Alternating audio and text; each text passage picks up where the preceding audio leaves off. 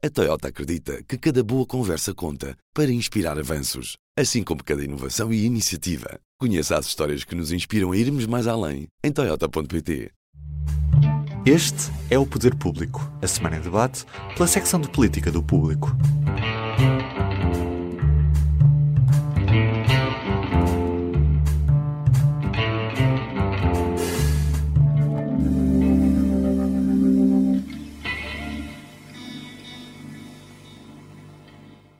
São José Almeida, Sofia Rodrigues, Maria Lopes. Eu sou Leonete Botelho, hoje excepcionalmente na moderação do Poder Público, pois a Sónia Sapaz esteve a trabalhar durante o Carnaval. Na semana que passou, PS e AD apresentaram finalmente os seus programas a apenas um mês das eleições legislativas. Aqui no Público fizemos um destaque para comparar os dois programas em área-chave, como saúde, educação, fiscalidade, habitação, justiça e energia, e a minha conclusão é de que não há nenhuma grande surpresa nas propostas. Concordas, São José? Escreveste sobre o programa do PS no domingo, o que consideraste mais relevante nas propostas e na apresentação do programa, onde Pedro Nuno partilhou, aliás, o palco com Fernando Medina. Achaste isso significativo? Achei, achei. O programa do PS é um programa que tem uh, um grande esteio de continuidade em relação às orientações de governação e programáticas dos governos de António Costa. Um, em várias áreas, uh, embora haja uh, uma questão que eu saliento como muito importante, em que há uma alteração, uma reorientação que tem a ver com a política económica, e ele tratou disso de uma forma muito interessante no discurso, porque ele disse claramente que o país que tem a geração mais qualificada, em termos dos alunos universitários, eh, de qualidade de formação de quadros técnicos eh, em Portugal e superiores, um, que tem, é o país que tem uns empresários pouco qualificados, que é o problema de fundo da produtividade portuguesa que é os empresários, os rede de micro, pequenas, médias empresas de cariz familiar que não apostam em novos métodos de gestão, contratando pessoas que depois têm que emigrar, um, é um problema de fundo em Portugal. E ele tem uma proposta que é de reorientar uh, uma coisa que já existe hoje, que é os dinheiros que vêm de Bruxelas e os investimentos portugueses dos dinheiros comunitários já obedecem a um plano estratégico que tem que ser entregue em Bruxelas, creio que anualmente. Mas, de facto, em Portugal pratica-se um rendilhado de distribuição de dinheiros que, como o próprio Pedro Nuno já, já disse, disse nesse dia, um, não serve nada estar a dar a cada empresário dinheiro para comprar um frigorífico novo para um restaurante ou uma coisa menor. Há que apostar em setores estratégicos eh, que ele explicou também que quer envolver a sociedade e a academia e os, os representantes eh, da concertação social e dos setores nesse debate para se elegerem áreas em que se aposta a sério. Eh, pronto. Ele até deu uma lista de, de, áreas, não vale a pena agora estar a ser exaustiva nisso. Mas há esta proposta uma grande diferença, importante diferença, uhum. e há outra coisa que eu saliento. Não é uma novidade, que... não é? Porque ele já tinha falado disto na Ele já tinha falado, mas ele uhum. voltou a frisar isso com Sim. grande força uhum. no discurso da apresentação, aliás, foi a primeira coisa que ele falou, e sendo que é a novidade em relação à governação Costa, é uma das uhum. novidades. Sim. A outra tem a ver com a presença de Medina, uhum. que é uma questão de continuidade, por um lado, porque Medina é o Ministro das Finanças que determinou as orientações orçamentais para a acelerada uh, baixa da dívida abaixo de 100% já, a terminar este ano, a terminar o ano, ou aliás já está abaixo de 100%. E há aqui no quadro macroeconómico que está traçado pelo grupo que Fernando Medina dirigiu, há uma correção ou uma reorientação também diferente da redução da dívida, que vai passar a reduzir a um ritmo um terço mais uh, baixo, ou seja, o abatimento vai ser um terço do que tem sido até agora. Também já estamos abaixo de 100%, já saímos da zona negra, da, uh, pronto, portanto também é mais fácil agora reduzir mais, uh, reduzir menos, uhum.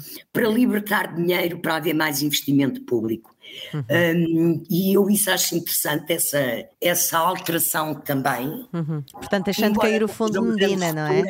Uhum. Uh, muda qualquer coisa. Uh, deixando cair então o tal fundo Medina, o tal, uh, os tais excedentes que ficariam numa conta, portanto, basicamente uh, sim, ficou sim, claro sim, que, que, caiu. E isso é engraçado, como é que Fernando Medina, que defendia até aqui um tipo de, de investimento público ou de estrutura para o investimento público, para que ficasse no futuro mais aliviado quando acabasse o PRR, houvesse dinheiro para investir, aceita deixar cair isso. Uhum e aceita que a dívida vá reduzindo a um ritmo agora mais, mais baixo. Muito bem. Dois dias antes, Fia, uh, estiveste na apresentação do programa da AT e eu faço-te uma pergunta idêntica. O que é que achaste mais significativo naquele evento e quais as propostas que destacas deste bloco da direita? Um, aqui no, no bloco da AD, acho que um, Luís Montenegro quis. Uh, ele fez uma apresentação geral mais das políticas uh, sociais e da justiça, porque a parte económica já tinha sido apresentada. De qualquer maneira, o programa inclui, obviamente, as duas partes. Nas questões mais uh, sociais, um, é a saúde que tem destaque, uh, em que a ADE propõe o recurso um, ao setor privado e ao setor uh, social para resolver esta esta emergência de atrasos nas consultas, nas cirurgias e, e até nas, nas urgências. Não, nas urgências tem que se redefinir um novo plano, é isso que, que a AD propõe. Na questão do, dos professores, também a proposta dos professores também já era, já era conhecida, a recuperação do tempo de serviço congelado. Um, mas eu acho que na campanha a AD vai apostar muito na redução de impostos, na proposta de redução de impostos, que é diferenciadora uh, do PS. Eu acho que vão ser três as áreas em que a AD vai, vai uh, apostar, uh, talvez também ali na, na habitação. Depois, há no, no programa há duas curiosidades, digamos assim. Uh, o programa é omisso quanto à morte medicamente assistida, portanto, não diz o que é que a AD fará caso venha a formar governo, sendo que, como sabemos, a regulamentação da lei eh, está pronta e ficou para, para o próximo governo, e também não diz nada sobre o, a localização do, do aeroporto, uh, diz apenas decidir sobre a localização do novo aeroporto. Uau. São curiosidades. Maria, convido-te a fazer um pequeno jogo. Encontra três diferenças fortes entre os dois programas que poderiam, poderão ser determinantes para o voto dos jovens, para o voto dos contribuintes e dos reformados. É um desafio um bocadinho difícil, até porque não há assim, em algumas áreas não há assim tão grandes diferenças. Um, nos jovens, eu diria que o PS aposta no, na sua medida do IRS jovem, o PSD propõe aquela isenção de IMT e de imposto de selo na compra da primeira casa. Ambos, eh, deixa-me dizer que ambos uh, propõem uh, aquele processo de garantia do Estado para quando as pessoas não conseguem pagar o crédito à habitação, portanto pode ser jovens, que é onde há uma, uma maior dificuldade. Aí eles um, partilham a mesma proposta. Nos contribuintes, bom, uh, como, a, como a São José disse, o PS, o foco do PS é muito na, na economia, nas empresas, mas uh, não há grandes mexidas, uh, no, por exemplo, no IRS, muito menos no IRC. O PS larga, por exemplo, o IVA da energia a 6% a um, a, um, a um leque muito maior de famílias, ainda com algumas condições, uh, e dá umas pequenas, um, uns pequenos aumentos de deduções no IRS, nomeadamente para as rendas. O PSD insiste na baixa de impostos, numa redução de IRS, mas que não é propriamente muito especificada à exceção do, do, escalão mais elevado, não é? E depois uma, insiste naquela ideia, na sua bandeira da, da descida gradual do IRC. Uh, eh, para 15%. Não é? Sim, para 15% até o final da até legislatura, final, 2% ao ano. Uhum. Depois, nos reformados, eu poderia destacar aqui duas questões. O, o, PS não se compromete com. diz que vai fazer os aumentos pela lei, quer dizer, pela não sei, fórmula habitual, sim. Não sei que raio de promessa é essa, vai, vai dizer o que é que vai violar a lei, mas pronto. Enfim, portanto, mas abre ali um bocadinho a porta a uns aumentos extraordinários, como fez nos últimos oito anos, para, aumentos extraordinários para todos. Uh, e já disse que quer para rever reformados, os. Para reformados, sim. sim. Uhum. E quer rever os, os, critérios do complemento solidário para idosos, nomeadamente retirando, retirando os, os rendimentos dos filhos, uhum. o, que, o que já é uma grande ajuda.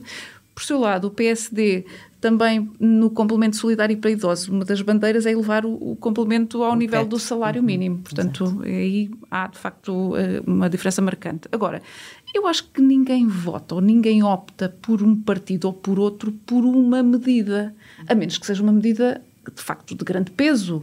Na sua uh, vida, pois. Sim, na sua vida tem grande peso. Ou, por exemplo, vou pegar no, no caso da morte medicamente assistida que a, que a Sofia referiu, Uh, se calhar alguém que tem uma pessoa na família ou a própria pessoa que esteja nessa situação, possivelmente por essa medida até era possível uh, uh, decidir o seu voto. Agora, uh, no conjunto, não me parece que seja uma medida que, uhum. que faça essa diferença de votar Sim. PS ou PSD ou votar bloco ou livre. Não, não, não acredito muito nisso. Pois, de facto, eu tinha aqui de facto essa consideração. Não sabemos o que é que vai pesar mais na decisão dos eleitores, portanto, haverá uh, um motivo para cada eleitor.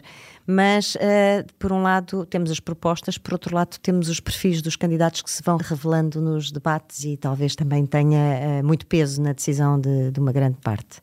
Portanto, continuo contigo, Maria, para te perguntar como é que analisas a prestação de Pedro Nuno Santos nos duelos televisivos?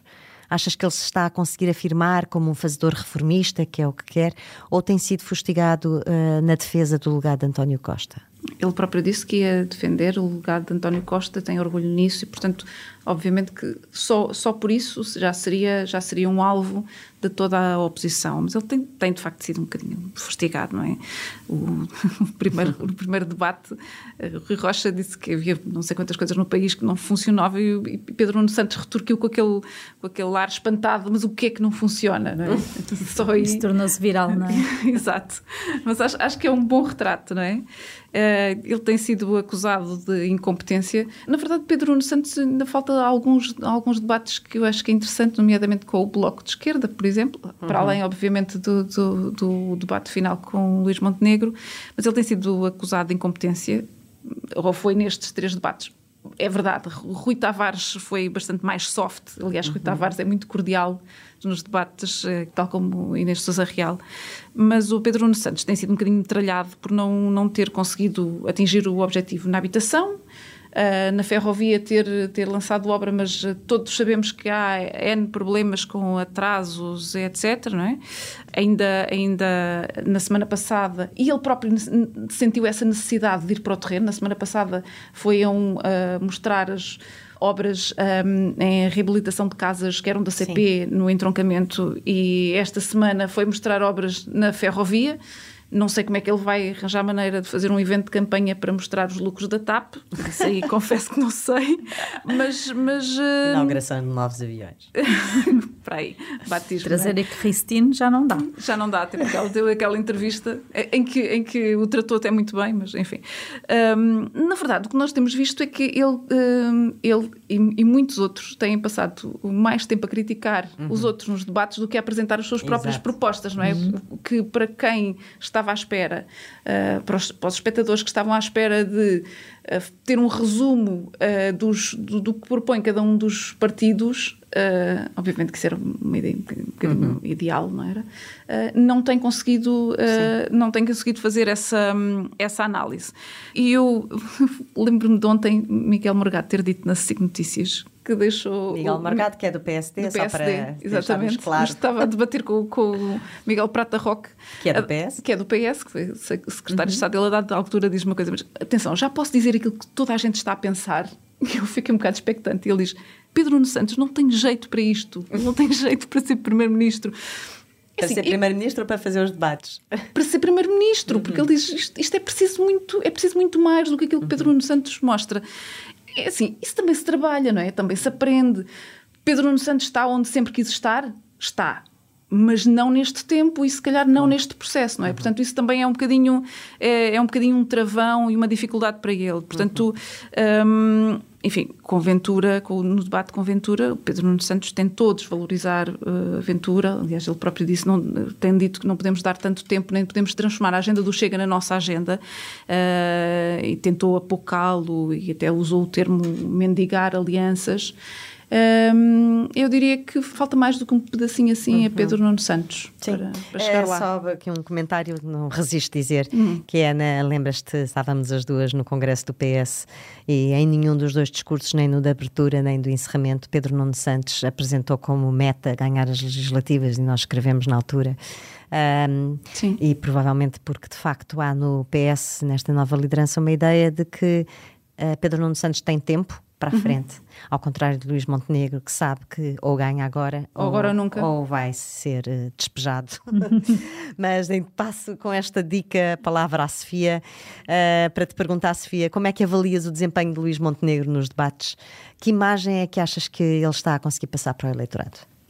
Um, daquilo que eu tenho visto e, e, e, até tenho falado com algumas pessoas uh, do PSD, há uma. Parece que há um regresso uh, de Luís Montenegro ao seu papel de líder parlamentar, onde era considerado um bom tribuno, onde fazia bem ou de forma razoável uh, os debates.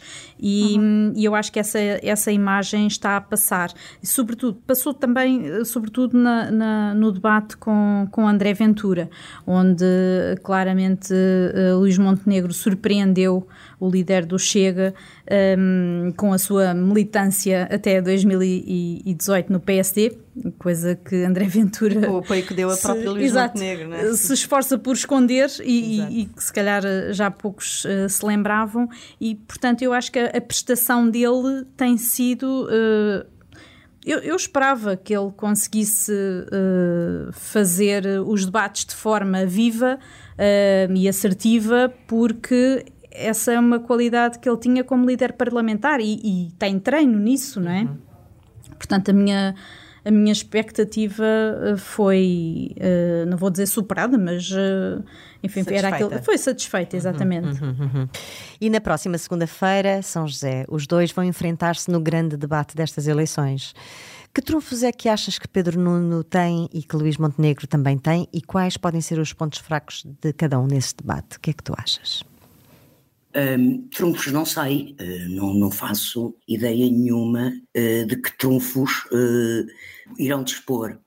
Agora, eles têm claramente dos dois lados, quer um quer outro, pontos fracos, e esses pontos fracos podem ser explorados pelo adversário nesse, nesse debate. De um lado, Pedro Nuno Santos tem o seu currículo como ele próprio assumiu já, de erros e cicatrizes, não é? As histórias em que teve envolvido, as decisões eh, em que teve envolvido, quer do aeroporto no Montijo, que depois o Primeiro-Ministro obrigou a revogar o, o despacho, um, ehm, quer depois a própria história da indenização de Alexandre Reis, a saída dele do governo, uh, portanto são problemas que ele tem no seu currículo eh, que podem ser explorados por Luís Montenegro. Por outro lado, Pedro Nuno pode uh, uh, explorar em Luís Montenegro uma questão que é óbvia. Pedro Nuno Santos foi entre 2015 e 2022 membro do governo, como secretário de Estado e como ministro. há na direção do PS hoje e nas listas eleitorais vários dirigentes de primeira linha que poderão vir a integrar governos, alguns deles, muitos dos candidatos a deputados, com experiência governativa nos governos de António Costa. Uh, Luís Montenegro, nas suas, uh, quer dizer, foi líder parlamentar, nunca integrou nenhum governo, um, e nas suas, na sua direção só tem duas pessoas que foram secretários de Estado, creio, que é o Paulo Rangel e o António Leitão Amaro. E, portanto, Pedro Nuno Santos pode sempre explorar uma eventual falta de experiência governativa uh, de parte da, da, equipa de Montenegro. Uhum, muito bem. Uh, para terminar, esta semana foi a semana de Carnaval e eu gostava de vos perguntar se alguma coisa vos fez rir nesta semana na vida política ou se alguma coisa vos fez chorar. São José. Olha, eu tive uma boa notícia ontem, fiquei muito satisfeita a notícia que a maestrina Joana Carneiro substitui António Damásio no Conselho de Estado. Eu não quero falar do caso de Damásio, quero falar da Joana Carneiro e acho isto muito importante e dou os parabéns ao Presidente da República porque em 18 conselheiros de Estado neste momento há quatro mulheres. Uma, por inerência de cargo, que é a Provedora de Justiça Maria de Lúcia Amaral. E depois temos, além de Joana Carneiro, mais dois nomes também indicados pelo Presidente da República, Leonor Beleza e Lídia Jorge. Uhum. Portanto, o contributo do Presidente da República por pessoas, por um lado, com um perfil muito interessante, não propriamente, não, não, não é que não sejam pessoas que percebam de política, percebem de política, Leonor Beleza foi ministra, uhum. um, mas um, tem informação política com certeza, a Lídia Jorge tem, basta ler os livros dela, um, e a Joana Carneiro, sendo filha de quem é, é evidente que também tem. De Roberto Carneiro, sim, o antigo Ministro da Educação, sim. Sim, sim e da, da antiga deputada Maria do Rosário Amar da Costa. Uhum. É? Exato. Um, e eu acho isto importante porque vem trazer, além de perfis engraçados, uh, novos, que enriquecem o debate, uhum. uh, o Presidente, em cinco membros, nomeou três mulheres, o que para mim, como feminista, é um prazer. Muito bem. Sofia Rodrigues. Uh, eu vou falar de um momento desconcertante que foi precisamente no debate entre Montenegro uh, e Ventura, quando o líder do Chega tentava uh, fazer passar a sua mensagem de que o PS e o PSD estiveram, andaram a espezinhar, o termo é forte, as forças de segurança ao longo de anos. Montenegro respondeu que uh, respondeu-lhe com a sua militância e, e, perguntando se ele fala também do momento uh, quando andava de bandeirinha a defender o, o, o PSD. Uh, e, e, foi um momento que me fez rir. E que, sim, foi um momento de alguma forma bem, bem humorado e que me fez rir. E que foi desconcertante para o líder do Chega. Muito bem. Maria? Eu acho que me resta aquela incontornável situação dos três detidos da Operação da Madeira que estiveram 21 dias detidos. Não só isso, é, é tempo absolutamente excessivo, uh, julgo eu como cidadã, mas somar a isso a justificação estranha de Pedro Nuno Santos quando foi questionado sobre isso, a dizer que o juiz demorou o tempo que demorou para tomar a sua decisão em consciência. Parece-me que três semanas. E que foi uma decisão dizer, excessivo. Uh, e que foi uma decisão estranha face a essa desproporção, ou seja, Sim. é uma decisão em que não se encontraram indícios fortes de corrupção, que é o crime pelo qual foram detidos durante 21 dias. Uhum. E que isso ajuda, mais uma vez, ou ajuda a engrossar aquela onda de críticas de que a justiça Sim. tem um tempo. Uh, se calhar que não é uh, o mesmo que o tempo de todos nós. E que interfere na, no tempo da política. É de chorar. Mas por hoje é tudo e voltamos para a semana. Obrigada por nos ter acompanhado. Adeus. O público fica no ouvido.